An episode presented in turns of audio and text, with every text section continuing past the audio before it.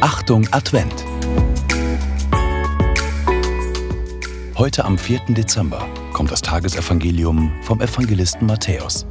Matthäus 9, Verse 27 bis 31. Als Jesus weiterging, folgten ihm zwei Blinde und schrien, Hab Erbarmen mit uns, Sohn Davids. Nachdem er ins Haus gegangen war, kamen die Blinden zu ihm, und Jesus sagte zu ihnen, Glaubt ihr, dass ich dies tun kann? Sie antworteten, Ja, Herr. Darauf berührte er ihre Augen und sagte, Wie ihr geglaubt habt, so soll euch geschehen. Da wurden ihre Augen geöffnet. Jesus aber wies sie streng an, Nehmt euch in Acht, niemand darf es erfahren. Doch sie gingen weg und erzählten von ihm in der ganzen Gegend.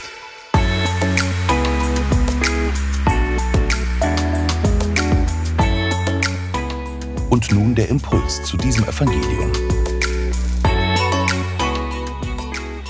Berührt sein. Jesus berührte ihre Augen.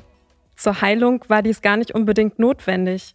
Wenn ihr an den Hauptmann von Kapharnaum denkt, der für seinen Diener um Rettung bat, dann machte Jesus ihn aus der Ferne gesund. Der Glaube reichte vollkommen aus, aber dieser war eben super stark. Dennoch spielen Berührungen eine große Rolle in Jesu Wirken. Berühren und berühren lassen. Jesus konnte beides sehr gut. Wie sieht es bei dir aus? Lässt du dich berühren? Innerlich wie leibhaftig? Die Blinden gehen zu Jesus, um sich bewusst berühren zu lassen.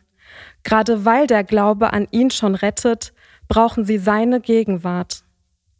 In dem christlichen Lied Jesus berühre mich wird der große Wunsch nach dieser intimen Begegnung mit Jesus genauso deutlich. In einer Strophe heißt es, nur den Saum deines Gewandes einen Augenblick berühren und die Kraft, die von dir ausgeht, tief in meinem Innern spüren.